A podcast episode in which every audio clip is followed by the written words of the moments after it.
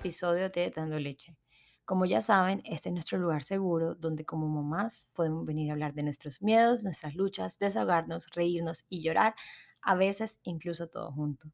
De este lado les habla María Carolina Sloan, mamá de Bella de 15 meses, la bebé más divina y deliciosa del universo, a la cual amo y oigan, estoy demasiado tragada de ella, pero, o sea, la niña pasa diciendo todo el bendito día, mamá, mamá, mamá. No sabe otra palabra. Esa es la única palabra que se sabe y esa es la única palabra que dice para todo, para llorar, para llamarme, si me voy, si estoy, si me quedo con ella en el cuarto y Brandon se va, igual grita mamá. Y era tan lindo cuando empezó a decir mamá, mamá, me derretía, pero ahora not so much. Y me siento súper mal agradecida diciendo esto, pero lo digo porque estoy segura que no soy la única que se siente así. Y mi hija tiene 15 meses. No quiero saber las mamás que llevan 15 años en estas. Así que normalicemos no amar toda la maternidad, normalicemos amar que nos digan mamá y odiar que nos digan mamá de vez en cuando. Como siempre les digo, soy la mamá de Vela, pero también la amiga bacana, viajera, la esposa de Brandon, a la que le gusta salir, bailar, tomar vino y claro, también tu compañera de batallas en esta aventura llamada maternidad. Soy una mamá común y corriente, no soy experta, no soy psicóloga, no soy pediatra, no tengo ningún título que me haga la que más sabe. Aquí vinimos a hablar de nuestras experiencias como mamás y más nada, y eso venimos a hacer hoy, con una invitada muy especial que nos va a acompañar y vamos a tocar unos temas que estoy segura que muchos se van a sentir identificadas como mamás que además trabajan o personas profesionales que además son mamás, como quieran verlo, que es una guerra interna que tenemos muchas, el tener que salir a trabajar o querer salir a trabajar y al mismo tiempo ser mamás es una combinación bastante difícil y ese va a ser el tema de hoy. La doctora Sara Velázquez, que nos acompaña hoy, es cirujana plástica en la ciudad de Cali y es mamá de Salvador de seis meses. Bienvenida Sara a Dando Leche, qué emoción que estés aquí hoy. Hola, Caro, ¿qué más? ¿Cómo estás? Bien, ¿y tú? Muy bien, gracias. Ay, bueno, me alegra un montón. Ay, qué emoción, estoy muy emocionada. Sí, yo también estoy demasiado emocionada de tenerte aquí hoy. Bueno, les cuento que Sara y yo nos conocimos porque tenemos un amigo en común, Luis, que es literal como mi hermano, y ustedes estudiaron juntos. Sí, eh, cuando yo empecé la residencia, Luchito era mi R mayor, o sea, residente mayor y para mí Luchito fue mi ángel de la guardia durante la residencia, entonces lo llevo en mi corazón y lo amo profundamente. Lo máximo, porque yo también lo amo profundamente. Estudiaron cirugía plástica. Estudiamos cirugía plástica juntos, o él se graduó primero, cuatro años antes, y, y ahí fue que nos conocimos. Súper. Bueno, quiero que nos cuentes un poquito de ti. ¿Quién eres tú? ¿Dónde vives? Etcétera. Bueno, eh, pues mi nombre es Sara Velázquez, yo vivo en Cali, soy caleña, aunque crecí en un pueblo muy cercano acá del, valle que se llama Sevilla. Eh, vivo actualmente en Cali, me gradué de cirugía plástica en Bogotá, regresé a Cali, tengo 35 años. Cuando regresé a Cali, conocí a mi esposo acá, él es rolo, pero vivía en Cali hace cinco años cuando yo llegué. Eh, y nos conocimos y fue amor eh, un amor rápido, fugaz, eh, y nos enamoramos y nos casamos al año de habernos, eh, pues de habernos vuelto novios y, y, Salvador nació a los dos años después. Oh, wow, todo fue bastante rápido. Sí, sí, sí, todo fue muy rápido. La verdad que cuando yo conocí a Juan, sentí que él era el hombre de mi vida y, y, fue muy rápido. Él a los seis meses me, me propuso matrimonio y al año nos casamos. Qué lindo, me encantan esas historias así de amor eh, profundo y a primera vista prácticamente. Sí, me parece muy lindo. Eh, bueno, súper. Entonces, siendo una cirujana exitosa y teniendo una vida profesional tan exigente, ¿cómo fue esa decisión que además fue bastante rápida, porque yo hubiera creído lo contrario, de tener un bebé? Pues mira que cuando yo llegué a Cali, eh, bueno, conocí a Juan y yo tengo un tío que es ginecólogo y él es especialista en fertilidad. Resulta que estamos eh, justo en la fiesta, en el 24 de diciembre, y mi tío empezó a decirnos, bueno, yo creo que ya es hora de tomar la decisión si van a tener hijos. O sea, Juan y yo éramos novios, él ni siquiera me había propuesto matrimonio y yo ya por dentro pensaba, no, mi tío me lo va a espantar. Entonces, no, ya es hora de tener hijos, ahora pues ya tiene 34 años, la fertilidad se pone más difícil cada día, entonces pues yo creo que ya es hora que decidan. Salimos de esa reunión y yo hablé con Juan y le dije, bueno, eh, ¿tú qué piensas de eso? Y él me dijo, no, pues yo quiero tener hijos, tú también, pues deja de planificar, pero no estábamos comprometidos. Entonces yo decidí, decidimos pues dejar de planificar y igual nos demoramos eh, un año y medio en quedar embarazados, pero realmente la decisión fue sin pensar realmente lo difícil que era la maternidad, simplemente por el hecho de querer tener un hijo juntos. eh, esa fue como la motivación número uno, pero realmente nunca pensé que la maternidad fuera tan difícil en ese momento. claro, yo creo que eso nos pasa a muchas, Sí, porque eh, estamos acostumbradas de que hablamos mucho de que todo el mundo quiere tener hijos y todo el mundo, la mayoría de la gente los tiene, pero no, no vemos la otra parte de, de la moneda de la dificultad de, de tener un bebé, ¿no?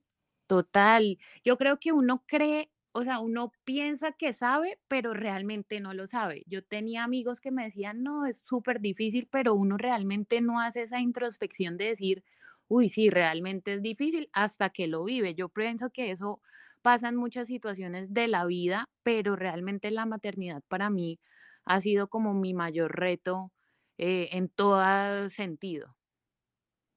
Claro, no me imagino. Y cuando quedaste embarazada, ¿cómo fue ese proceso? O sea, se- me estás diciendo que se demoraron un año y medio, pero un Sí, año y medio tratando o como un año y medio simplemente estabas relajada todavía, estabas preocupada porque no quedabas. ¿Cómo fue Pues eso? inicialmente, em, intentando juiciosos, eso fue, yo dejé planificar en enero y estuvimos enero, febrero, marzo súper juiciosos, pero llegó la pandemia y en la pandemia dijimos, no, creo que este no es el momento, eh, pues la situación está, no sabíamos qué iba a pasar, era muy confuso todo.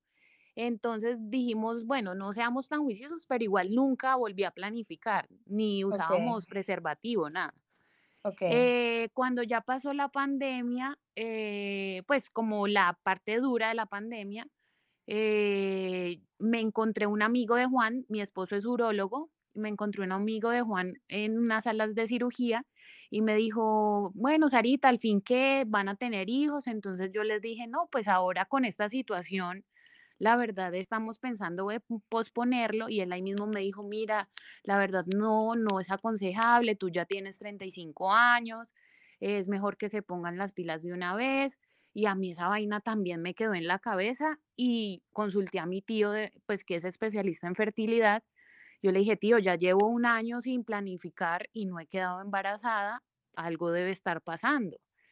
Y me mandó exámenes y sí, precisamente imagínate que yo había tenido una apendicitis que había sido un poco complicada y la trompa derecha estaba tapada.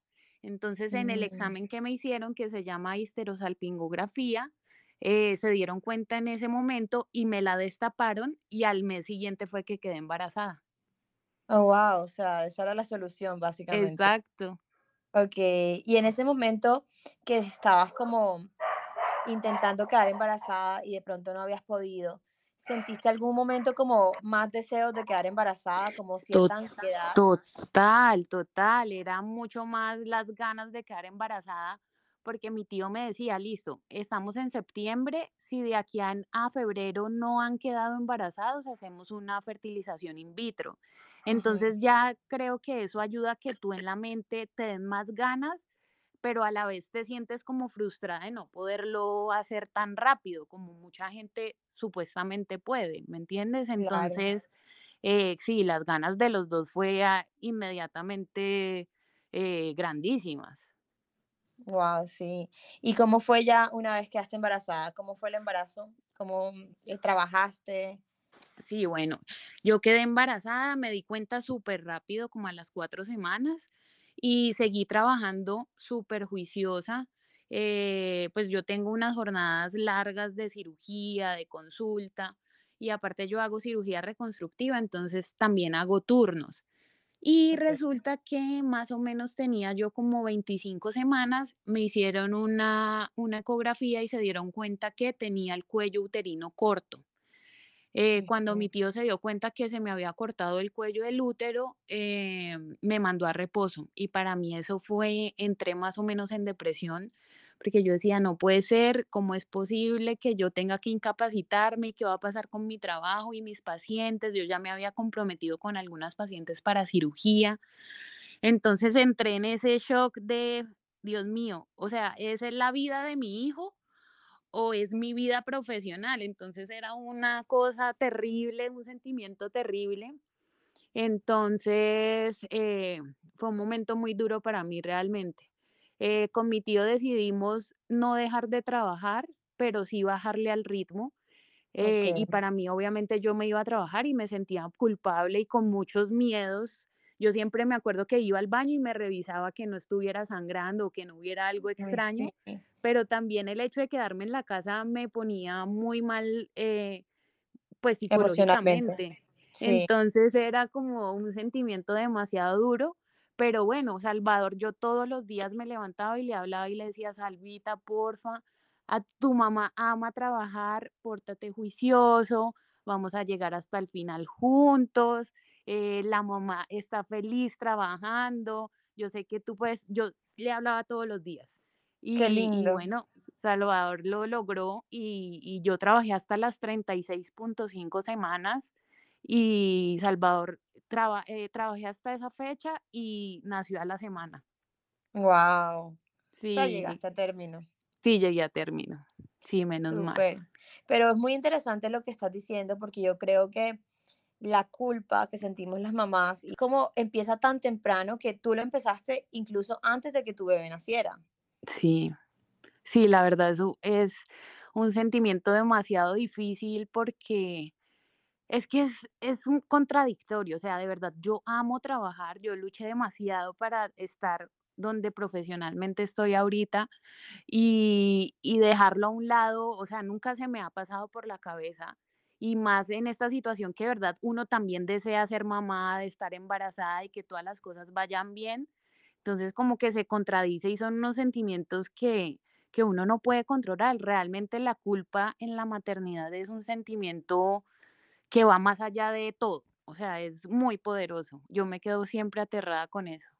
Claro, yo ahora que estoy trabajando este tema más con mi psicóloga, llegamos a una conclusión y es que no es tanto como que dejar de sentir la culpa porque la culpa la sentimos todas, pero es qué estamos haciendo con esa culpa, ¿verdad? O cómo está esa culpa afectando nuestras vidas. Porque en mi caso en específico, y siendo completamente abierta con este tema, a mí me afecta muchísimo mi ansiedad. Entonces, yo no puedo simplemente decir como, bueno, yo siento culpa, pero no pasa nada porque todas sentimos culpa, porque a mí sí me está afectando emocionalmente de una manera bastante, o sea, me está afectando bastante.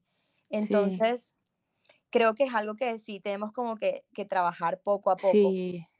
Pero Yo bueno, creo que es súper importante y además que yo también siento que que, mm, o sea, cada persona tenemos como formas diferentes de reaccionar a esto, pero también siento que la sociedad nos tiene muy muy juzgadas. Imagínate, te total. cuento que cuando yo, eh, yo quedé embarazada, Salvador nació Y resulta que yo empecé a trabajar a los 20 días, ya estaba en quirófano operando nuevamente. Yo decidí no tomarme mi licencia de maternidad y ahora agradezco esa decisión porque yo tuve depresión postparto y, y yo creo que si yo me hubiera tomado los cuatro meses de la licencia, o sea, ahí realmente creo que mi depresión hubiera sido peor. Y recuerdo que yo en ese momento no sabía que era depresión y llegué al quirófano, entonces me encontré un colega y me dice, oye, ¿y tú qué haces acá? Y yo, no, pues vine a operar. Entonces me dice, ¿y tu hijo? Y yo en la casa, ¿con quién lo dejaste? Y yo, pues con el papá, con mi mamá, con la nana. Y me dice, pero es que la mamá eres tú. Y yo, Ay, sí, no, pero pues yo quiero trabajar y tenía una paciente para operar y pues acá estoy. No te imaginas, Caro, o sea, yo llegué a mi quirófano no me puse a llorar porque realmente como que no tuve la valentía de hacerlo, pero me di látigo toda la cirugía. Yo decía, ¿qué estoy haciendo acá? Dejé a Salvador allá en la casa, yo soy la mamá y yo qué estoy haciendo por acá. Él me necesita más a mí que al resto del mundo. No, fue terrible. Yo decía, y le conté a mi anestesiólogo y le dije, no, este tipo me acaba de decir tal cosa ¿Y el qué? No puede ser, ¿cómo te dice eso? No creas nada, tú eres una dura, eres una valiente, eres una mujer echada para adelante. Él trataba como de darme ánimo, pero realmente fue muy duro en ese momento.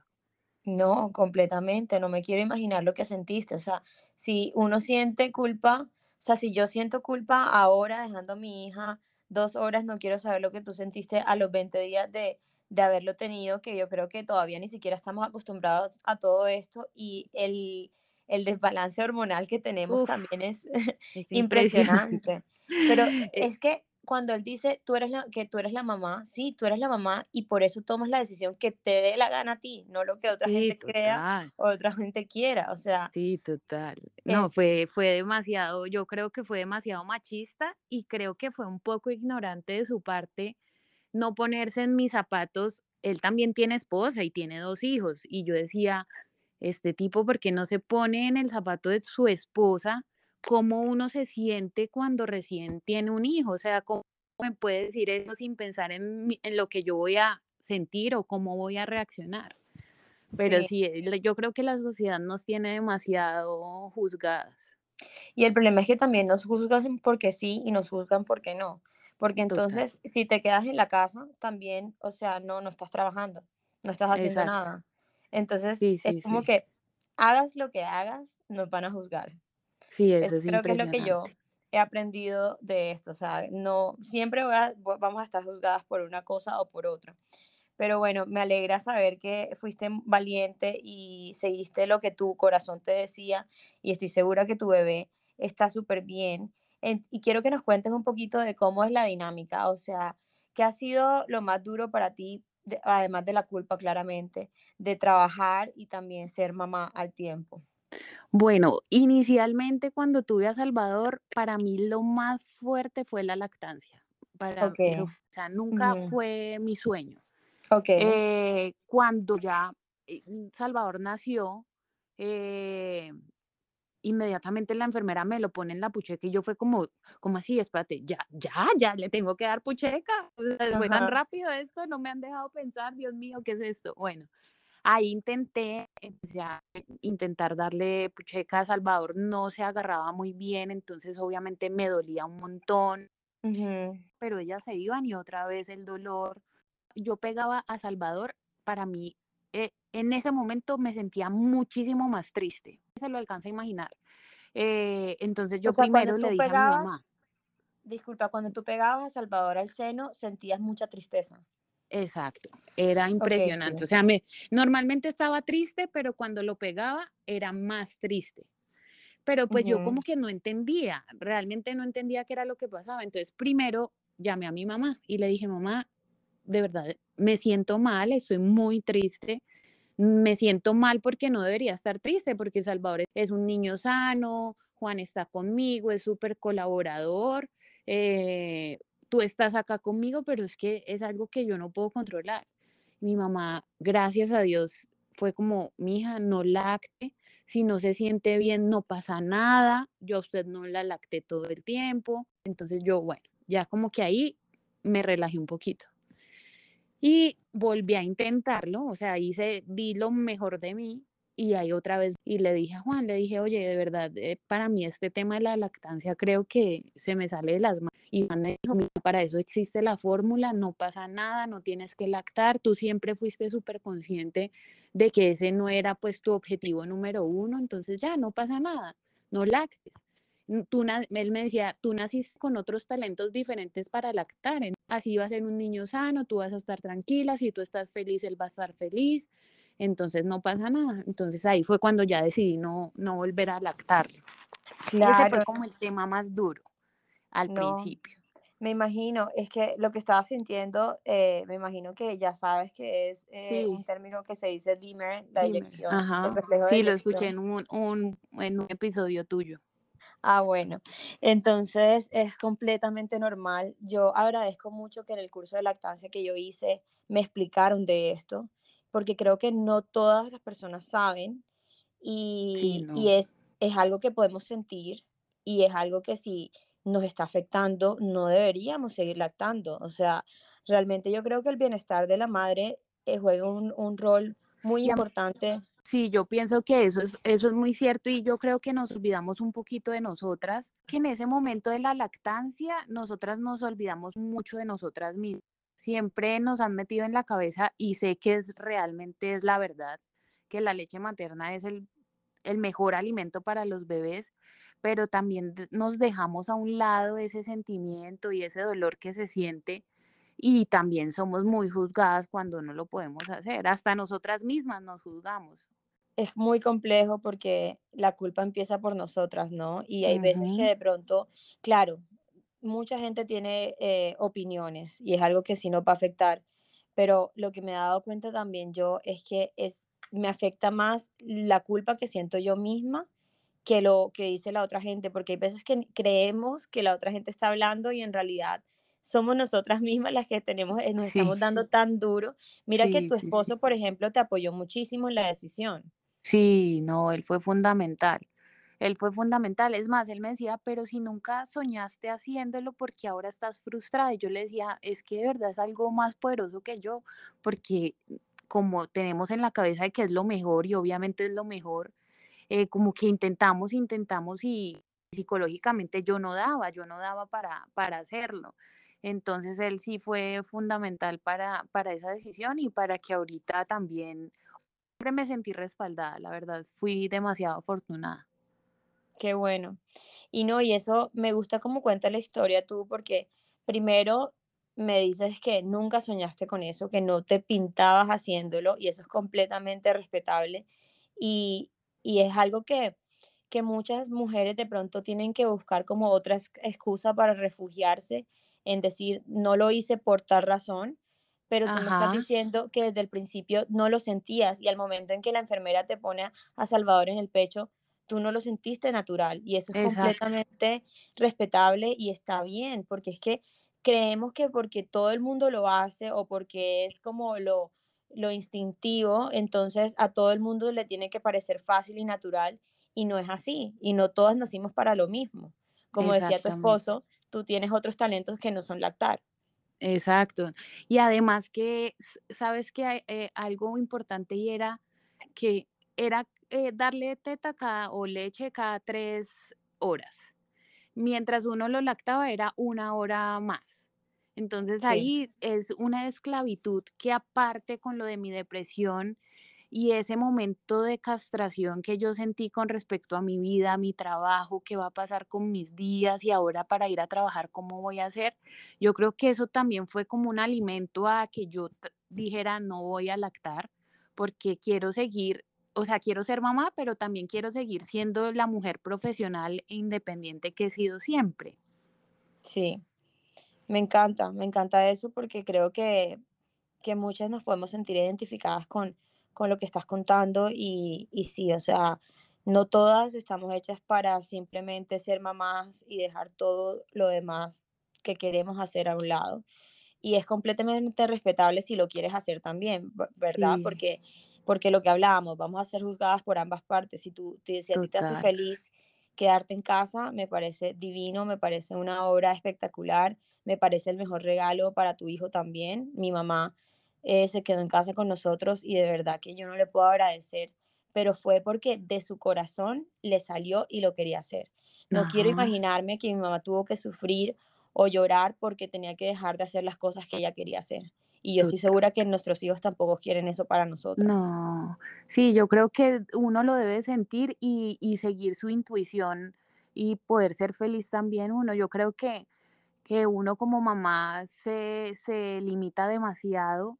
Eh, entonces, si, e- si ya causa una limitación y volver esas limitaciones más grandes, yo creo que eso hace que uno no pueda estar feliz en el fondo. Digamos que uno sí es feliz, yo veo a Salvador y yo me derrito para mí no hay nada más delicioso que poder terminar mi jornada de trabajo y llegar a casa y saber que él está acá. Imagínate, Caro, yo era adicta a ir a la peluquería, o sea, yo iba cada 15 días a hacerme lo que fuera, o sea, un Sí, tratamiento en el pelo, cualquier cosa que fuera, yo era cada 15 días a mi peluquería. ¿Tú crees? Ahora ya no voy a la peluquería porque obviamente prefiero ese tiempo que puedo estar en casa, estar en casa. Entonces claro. uno empieza a limitarse muchas cosas. eh, entonces, claro, ya uno no vuelve a ser la misma mujer de antes. Obvio, claro, uno no, no, no vuelve a ser la misma nunca. Y ahora que hablas de eso, ¿cómo es la dinámica de roles en tu casa? Mm, Eh, cuéntanos de tu esposo también, de tu matrimonio, de tu casa. Quiero saber, imaginarme cómo es la vida de una mamá que es cirujana plástica. Bueno, eh, realmente yo soy un poco exagerada en mis jornadas porque trato y a veces no lo logro, pero trato de por lo menos tipo 2 o 3 de la tarde estar en mi casa, ¿sí? Entonces, yo empiezo mis jornadas de cirugía, em- las empiezo a las 5 de la mañana. Tengo una nana que es espectacular, ella está todo el tiempo con nosotros, pues obviamente descansa los fines de semana, pero entre semana ella se encarga cuando yo no estoy de Salvador, entonces yo me puedo ir tranquila a las 5 de la mañana a hacer mis cirugías. Entonces, cuando tengo jornada quirúrgica, empiezo a las 5 de la mañana y más o menos entre me- 12 y 3 de la tarde ya estoy en casa. Eh, cuando estoy en el consultorio, sí trato de empezar un poquito más tarde, entonces empiezo tipo 8 o 9 de la mañana. eh, esto, hago dos bloques de consulta, entonces en la mañana, en la mañana veo unas pacientes y en la tarde veo otras para poder al mediodía por lo menos venir a la casa y ver a Salvador. Eso sí, la rutina de la noche sí siempre tiene que ser pues algo excepcional, pero siempre se la hago yo, eh, pues porque ese es como nuestro momento juntos. Eh, pero esa es como mi jornada. Mi esposo es urólogo, entonces él también trabaja eh, pues casi todo el tiempo. Él trabaja un poco más que yo en el sentido de que él tiene unos horarios más fijos. Entonces él empieza a las 7 y llega a la casa más o menos a las 5 o 6 de la tarde. Algunas veces viene a almorzar, otras veces no. Y obviamente para nosotros eh, vivir en ciudad intermedia es mucho más fácil la pues movilizarnos y yo cualquier huequito que tengo y siento que puedo llegar a la casa y ver a Salvador por lo menos dormido mientras hace su siesta, pues vengo y lo disfruto un ratico y me vuelvo a ir al trabajo. Eso es O más o menos nuestra jornada. vives cerca a, a tu trabajo. Sí, ah, es que acá en Cali todo es súper cerca, entonces yo vivo a 20 minutos de mi trabajo. Súper, qué bueno. Y qué, qué, qué lindo como lo estás manejando. Y, y de verdad que yo siento que en los momentos en que compartimos con nuestros hijos es más, es cuestión más de calidad que de cantidad. total. Mira que al principio, lo que te digo, yo tuve depresión los dos primeros meses, me daba muy duro salir a trabajar, o sea, yo me montaba al ascensor y era llorando. Yo veía a una paciente y en medio de, en medio de las pacientes me ponía a llorar. Eh, yo creo que tuve unas amigas maravillosas que me apoyaron y me daban fuerza siempre, pero mi mamá fue la número uno en darme fuerzas y no sentir tanta culpa. Mi mamá siempre me decía, lo estás haciendo bien, el tiempo que estás con Salvador es tiempo de calidad, no de cantidad. Tú llegas a la casa recargada para que estar con él y disfrutarlo. Es diferente estar uno todo el día en la casa cansado, eh, eh, llorando, la siesta, que no durmió, que no comió. En cambio, tú llegas y vas a estar 100% para el niño, entonces no te preocupes que lo estás haciendo bien. Y realmente yo creo que uno como mujer no interioriza eso y yo, yo tengo una amiga que cada rato me dice, nene, o sea, es que yo ni siquiera tengo hijos y tú haces más cosas que yo. Tú operas a las 5 de la mañana, al mediodía ya has operado dos, tres pacientes, al mediodía ya estás con Salvador, vas y haces tu consulta, vuelves y estás con Salvador. Yo ni siquiera tengo hijos y no alcanzo a hacer todo lo que tú haces. Entonces, de- esas son las cosas que uno dice, oye, sí, lo estoy haciendo bien, de verdad. El hecho de que me lo digan hace que yo diga, sí, lo estoy haciendo bien y creo que sí puedo con todo. Sí, yo creo que a veces uno tiene que escucharlo para creérselo. Sí, exacto, total, totalmente cierto. Wow, qué chévere. Y bueno, quiero también que nos, nos cuentes un poquito más de tu experiencia con depresión postparto. Ya mencionaste que sufriste de depresión postparto. ¿En qué momento em, te diste cuenta que estaba pasando eso? Porque yo sé que hay veces que incluso eh, hay mamás que hasta el año después de que nacen sus bebés es que se dan cuenta que tienen depresión postparto. Sí, pues mira que yo me di cuenta realmente como cuando Salvador tenía 3 o 4 meses. Eh, yo siempre me sentía triste y le decía a mi esposo: "Me siento triste, me siento culpable de ir a trabajar", y él me decía: eh, "Vamos a un psicólogo", y yo: "No, espérame, de pronto esto me va a pasar mientras me enseño a esta nueva vida, a a lo que está estamos viviendo". Y yo realmente los 2 primeros meses yo estaba con Salvador, pero eso que tú no lo disfrutas, o sea, como que tú sientes la obligación de estar ahí porque, pues, ¿cómo no vas a estar si eres la mamá? Pero como que yo no me sentía tan feliz de estar con él ni de la vida que estaba teniendo. Pero Salvador cumplió 2 meses y a mí la cabeza como como si me hubieran prendido el botón de o on. O sea, Ujú, ya empecé a disfrutarlo, a sentirlo más, a que hubiera una conexión más fuerte entre los 2, pero realmente los 2 primeros meses fueron culpas, me juzgaba, te lo juro que, Caro, a veces sentí, eh, arrepentimiento. Yo me sentaba y yo decía: "¿Pero qué hice? ¿Por qué tuve hijos? Si yo tenía una vida tan chévere, yo salía, viajaba, iba al trabajo, lo disfrutaba, y ahora con Salvador no estoy teniendo absolutamente nada de eso. ¿Por qué me puse a tener hijos? Dios mío, ¿qué hice?". Hasta donde llegué, a sentirme arrepentida de tener a mi No, gordito. y créeme que no eres la única. Y gracias por compartir esto también, porque yo creo que yo lo sentí también. Yo decía, ¿por qué no esperé unos años? ¿Por qué, Sí, no, decidí hacerlo tan temprano? Si hubiera podido esperar otros años y hubiera podido viajar más y hubiera podido hacer más. Y es algo que, que sentimos, pero nos da mucho miedo decirlo sí, en voz alta, porque es que, imagínate, ellos son lo más preciado que tenemos al mismo tiempo. sí, Entonces, como que ¿Cómo vamos a decir que estamos arrepentidas de tenerlos? Pero eh, son sentimientos, son emociones y están bien. Total, no, yo me acuerdo que el, el primer fin de semana la nana se quedó con nosotros a ayudarnos. El segundo fin de semana ya ella salió a descansar y yo me acuerdo que yo le recibí a Salvador como a las 9 de la mañana y eran las 4 de la tarde y este niño no se había dormido su primera siesta.